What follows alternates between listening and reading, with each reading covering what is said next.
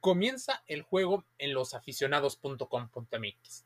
Hablemos de Casandro.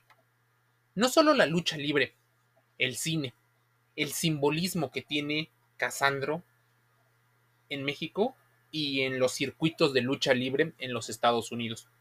Saúl Armendaris, su nombre real.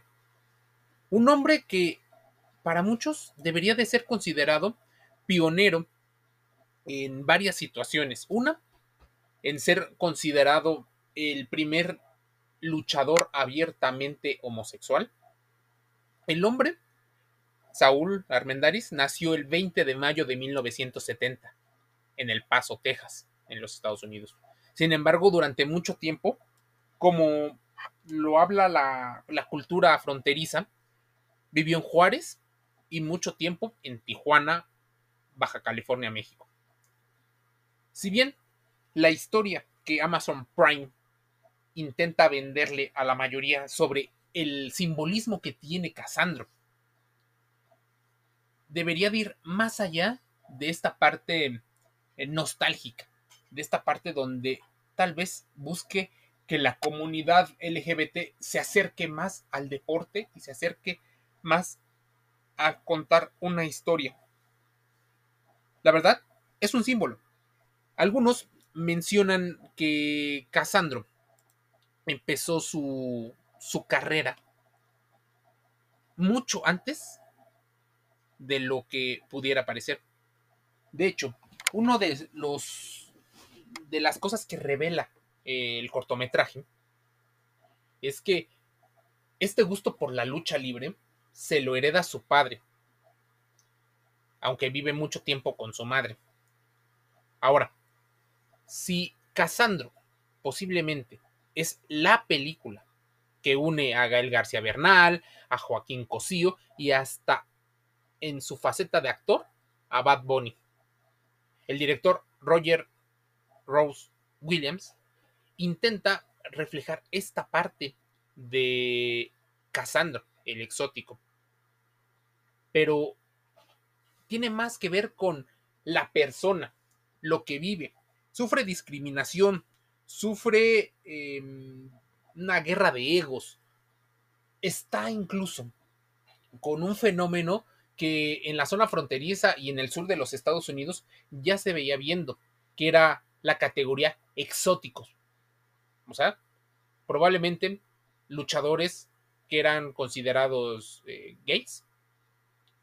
Y entre ellos no olvidemos que Casandro pertenece a una, a una etapa de la lucha libre, en la cual Pimpinela Escarlata está eh, Polvo de Estrella. Así que no fue el único, aunque tal vez sí el primero y tal vez uno de los más exitosos.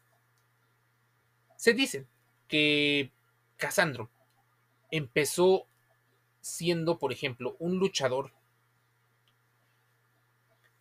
que empezó con el nombre o el sobrenombre de El Topo, aunque para efectos reales, realmente Casandro empezó como Mr. Romano.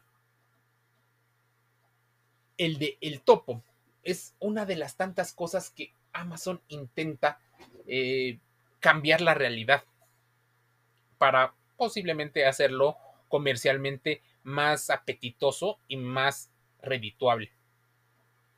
Se dice en la historia que el nombre de Casandro tiene que ver con una telenovela, pero en realidad el nombre Casandro tiene que ver con una persona en un burdel en Tijuana, al cual admiraba y frecuentaba. Y su estrellato creció mucho a partir de una historia que también revela la película, que es la pelea con el hijo del santo, el hijo de la leyenda, el enmascarado de plata. Revelan de alguna manera esta parte de cómo luchaba con Kawashika Okada, con Stone Cold, con L.A. Park, con Misawa y bueno, esta idea de interpretarlo. Entonces, de hecho, Casandro, que es el nombre más conocido de Saúl Armendaris, también pasó de Mr. Romano a Will Rose o Rosa Salvaje, el cual ya empezaba a pelear sin máscara. De hecho, Saúl Armendaris volvió a cambiar de nombre luego de haber perdido una apuesta con Johnny Vanessa y tomó el nombre de Casandro por el cual se hizo muy muy conocido. Casandro, como te digo, fue compañero de el también luchador exótico Pimpinela Escarlata en la UWA, en la Asociación Mexicana de Lucha Libre Universal. Ellos entrenaban en Ciudad Juárez y de hecho se habla y se toca el tema del suicidio. Por ejemplo, 1991, Casandro acordó esa pelea con el Hijo del Santo por el campeonato peso welter de la UWA. Sin embargo, tuvo una recepción negativa del público por ser el luchador exótico e intentó, de hecho, cortarse eh, las muñecas con una navaja y de hecho Pimpinela Escarlata es quien de alguna manera lo salva. Finalmente pelea y aunque pierde, esa pelea le valió la aceptación en el mundo de la lucha libre por su gran calidad como deportista. Casandro se ha presentado en los circuitos de México y Estados Unidos en organismos como la AAA y en Estados Unidos. Durante mucho tiempo tuvo problemas de alcoholismo, de drogadicción y de hecho se dice que recurrió al espiritismo para encontrar de alguna manera ese equilibrio. Tal vez Gael García Bernal o la red Avispa no logra exhibir el carisma necesario para evocar el espíritu icónico de la persona a la que está interpretando. Hay más teatralidad y carisma en una lucha eh, de otro tipo, porque Gael no logra conectar con ese grado de carisma, aunque así con una interpretación de buena calidad. ¿Por qué es tan importante Casandro? Más allá de la película. Casandro es un símbolo porque posiblemente da la transición y se vuelve un símbolo entre la transición de que solo la lucha libre era un deporte practicado por hombres. Aunque había circuitos donde aparecían mujeres, la categoría de los minis o de los enanos, de, de hombres pequeños, de los exóticos, las luchas mixtas abren un paso. Casandro se convierte en esa transición junto con Pimpinela y Polvo de Estrella para que aparezcan las mujeres. Hoy vemos a muchas luchadoras y podríamos poner una serie de nombres, muchísimos nombres de luchadoras mexicanas, incluso varias hijas de luchadores que decidieron tomar el mismo camino que sus famosos padres. Casandro es esa transición de finales de los años 80 y principios de los años 90, donde se empieza a ver la lucha libre ya no solo como un entretenimiento de las clases medias o bajas en México y en los Estados Unidos. Se empieza a convertir en un fenómeno de la televisión, de las arenas luchísticas. La Arena México, por ejemplo, se vuelve parte de ese patrimonio cultural intangible de la Ciudad de México. Tal vez la idea de la idea comercial que tiene Amazon es que la gente se siente identificado con la persona sobre sus relaciones interpersonales. Tal vez Casandro o la película Casandro está más interesada en ser una película tipo Rocky o sea, esta conmovedora, eh, donde llega a la cima a pesar de las adversidades. Tú sabes que Saúl Armendaris o Casandro eh, se ganó el cariño de todos y de repente ya es una estrella. La explosión de su popularidad ocurre, pues, no es eh, por obra de magia, sino es a partir del trabajo. Pero, como en muchos hits, crece muy rápido y pasa por alto el factor político en la industria de la lucha libre, y esto como consecuencia principal de la pésima decisión de contar eh, la película sin romper el kayfabe, la pretensión de que los combates de lucha libre son reales, de manera directa, o sea, cuidan mucho a Gael García Bernal. No le pegan como no se lanza. De hecho, Gael es un luchador eh, bueno, es un actor que interpreta a un luchador, pero Casandro tenía mucho más peso, era un hombre mucho más musculoso, eh, un hombre preparado para este tipo de enfrentamientos eh, fuertes. Imagínense, el personaje de Bad Bunny se llama Trembal. Está metido casi a fuerza, con calzador. ¿Para qué? Posiblemente para introducir a nuevos públicos, e interconectar a la música, porque Bad Bunny es un fenómeno musical, tal vez no tiene mucho que ver, no participa de gran cosa. La influencia que tuvo Cassandra en la comunidad gay no se retrata de manera satisfactoria, les faltó mucho más energía. Y Rose Williams hace un buen trabajo, eso sí, eh, escribiendo y participando en el guion, desafió el ambiente de homofobia en la lucha libre a través de su personaje. Sin embargo, su papel en la cultura es reducido a una, mm, pues vamos a llamarlo solo reducido, secuencia involucrando un show televisivo con el Hijo del Santo, en vez de mostrarnos con imágenes cómo es que Casandro revolucionó a la industria. El director utiliza exposición directa y descarada para hacerlo. Algo similar ocurre eh, en el subtrama de su padre, que es paulatinamente desarrollado a través de flashbacks, pero que finalmente es explicado durante una conversación llena de exposición en un carro.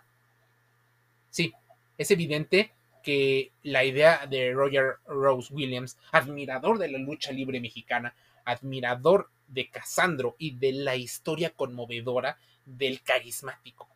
En particular, Casandro le hace falta escenas luchísticas, pues están pésimamente dirigidas, no tienen la energía y algunas son probablemente un tanto incoherentes, aleatorias, sin un conteo o sin una rendición y hasta su presentación es fallida. Ten en cuenta lo que te digo, la diferencia de pesos entre Gael García y Casandro de su momento. Posiblemente sean 20 o 30 kilos de músculo. Es muchísimo para los que saben que el músculo es muy importante para cargar atletas de 100, de 120, de 150 kilogramos. Casandro era ese luchador y no lo revelan así, porque más allá de una película relacionada con un deporte, es una película relacionada más con el personaje del entretenimiento. Es una versión rosa del luchador. Es una versión que no a todos los aficionados del deporte deja satisfechos. Tal vez se consumirá y se consumirá bien y habrá esta forma de contar la historia, la nueva narrativa sobre Kazan. Pero la historia real está y si tú la buscas en losaficionados.com.mx o en otros medios de comunicación, te darás cuenta de que hay partes clave que cambian según la conveniencia de la empresa de streaming. Imagínense, tuvo que haber sido más importante y más eh, significativo la lucha contra Johnny Vanessa, porque realmente de ahí toma y se abre un parteaguas para ser eh. No deja, por ejemplo, eh, la participación o el contexto donde aparece Pimpinela, una figura crucial en la vida.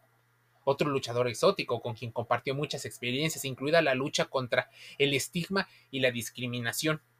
Es un momento crítico. Pimpinela no solo le salvó la vida a Casandro de un intento de suicidio, consolidando una gran amistad y una gran alianza que los llevaría a enfrentar juntos las críticas y los prejuicios del público. No solo fue un camino hacia la aceptación propia, también existía una lucha que vivían internamente. los demonios internos, la verdadera lucha entre ellos. También dejan y hablan poco de la drogadicción y del alcoholismo que han tenido eh, muchos de los luchadores. Si la película Casandro logra capturar, aunque sea una fracción de la fuerza y del carisma de Saúl Armendaris, tal vez tenga un gran éxito y dejará huella en el público. Si las personas no lo logran eh, ubicar de esa manera, posiblemente pase como una más de los contenidos para llenar las suscripciones de la empresa. Imagínense, hay una declaración y quiero que lo tomes como contexto y como comparación. Le hacen una entrevista a quien tú conoces como polvo de estrellas. Felipe Alvarado recuerda que quizás su camino fue más duro porque en su inicio entró a la lucha libre ocultando su orientación sexual. La discriminación existe hasta ahora. Lo cuenta en un blog de la lucha. A él le tocó enfrentar, por ejemplo, a ídolos como Dos Caras, Canek, Los Diabólicos, pero también habla de que hubo sufrimiento, discriminación, sí, algo de fama, pero también dolores, lesiones, el la soledad, eh, los egos, las envidias, el tema de la superación personal. Polvo de Estrella recuerda que le tocó sufrir a las grandes estrellas de la lucha libre arriba del ring, aunque eso sí aclara que no era por una cuestión de discriminación, sino que le tocaba enfrentar a los gladiadores más férreos de su momento. Aunque, por ejemplo, llegara a meter las manos y estuviera preparado, había golpes muy fuertes. Así es lo que tuvo que haber reflejado la historia. Es más, como, como paréntesis, Pimpinela Escarlata menciona que la historia es la clásica de el gay que corren de su casa. Tuvo una niñez muy dura, cosa que en el caso de la película Cassandra no reflejan del todo. El luchador exótico Pimpinela recuerda que de niño tuvo muchas peleas con sus compañeros en la escuela por sus preferencias sexuales, y ahí formó un gran temperamento para soportar muchas cosas, superar distintas pruebas. Mario González Lozano, nombre real de Pimpinela Escarlata, recuerda esa parte. Dicen que poco a poco se fue formando y tal vez eso hizo que naciera para ser luchador. Ahí en, en Tierra de Libertad, en la escuela que se llama Ricardo Flores Magón, que está enfrente de la casa de su madre, estudió seis años la primaria. Su hijo, desde muy pequeño, o sea, Pimpinela, ya le llamaban, ya lo discriminaban, llamándole puto o maricón, temas peyorativos en en esta parte de la homosexualidad. Probablemente la mamá, la señora Socorro, eh, decía que su hijo no era gay. Recuerda Pimpinela en una entrevista en el antifaz de la comarca lagunera. Le decían de todo, lo agarraban, lo golpeaban, pero Pimpinela Escarlata había practicado taekwondo. De alguna manera se fue formando poco a poco. Y esta es una de las historias que también debería de revelar Cassandra. La preparación previa a esta eh, a este, este estrellato, aunque sea rápido, dejarlo, insinuarlo. Es más, Pimpinela cuando comenzó a luchar como Playboy, le enseñó a su mamá este Playboy, un tatuaje en el brazo. La mamá lo maltrató y lo corrió, en pocas palabras, de su casa. Eso le sirvió para abrirse puertas y hacerse independiente. Ya tenía unos 15 o 16 años cuando lo corrieron. Se fue a Juárez y duró 10 años allá, trabajando de cocinero, de obrero, de ayudante de electricista, trabajando en la nieve y en el frío de la frontera, donde también hace o mucho calor o mucho frío. No obstante, el luchador hace un llamado a los padres de familia que apoyen a sus hijos mm, para que tengan una infancia y una adolescencia que consolide sus preferencias y sus identidades. Ahora, ¿por qué no hablar así de Casandro? Posiblemente para tener una versión light de la homosexualidad, para tener una versión así. La versión de Casandro es una versión de una nueva narrativa. Saúl Armendaris cuenta una parte de la historia y tal vez la contó como él la vivió, como él la creyó. Pero por situaciones comerciales, de marketing, la forma en la que se proyecta al público es una forma diferente. Una forma que quita algunos de los matices importantes. Porque se debería de tocar más, como te digo, el tema de la drogadicción, de la discriminación, de tal vez del racismo, tal vez de esta parte de la vida en la frontera, que es muy importante geopolíticamente deja mucho, no solo meterlo como ese símbolo de la comunidad, que sí lo es, pero debería de haber tocado más puntos de, de la historia. ¿Qué ocurre cuando, o qué opinaban los otros luchadores más allá de las adversidades? ¿Quién lo apoyó? ¿Por qué no se entrevistan a estas personas? No es un documental, es una película. Y como tal, refleja una versión de la historia. Si tú tienes la posibilidad de verlo, obsérvalo. Escucha nuestro podcast, escucha nuestro contenido que está en losaficionados.com.mx y danos tu opinión acerca del tema.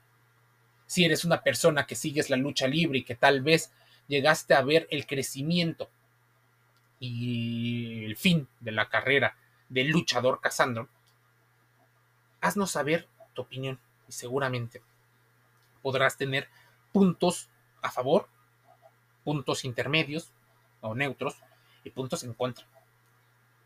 Suscríbete, losaficionados.com.mx en todas las redes sociales. Estamos en los podcasts más conocidos, pero sobre todo el contenido está en el sitio web. Te envío un saludo y nos escuchamos, leemos y vemos el día de mañana con más deporte, salud, entretenimiento dentro y fuera del juego.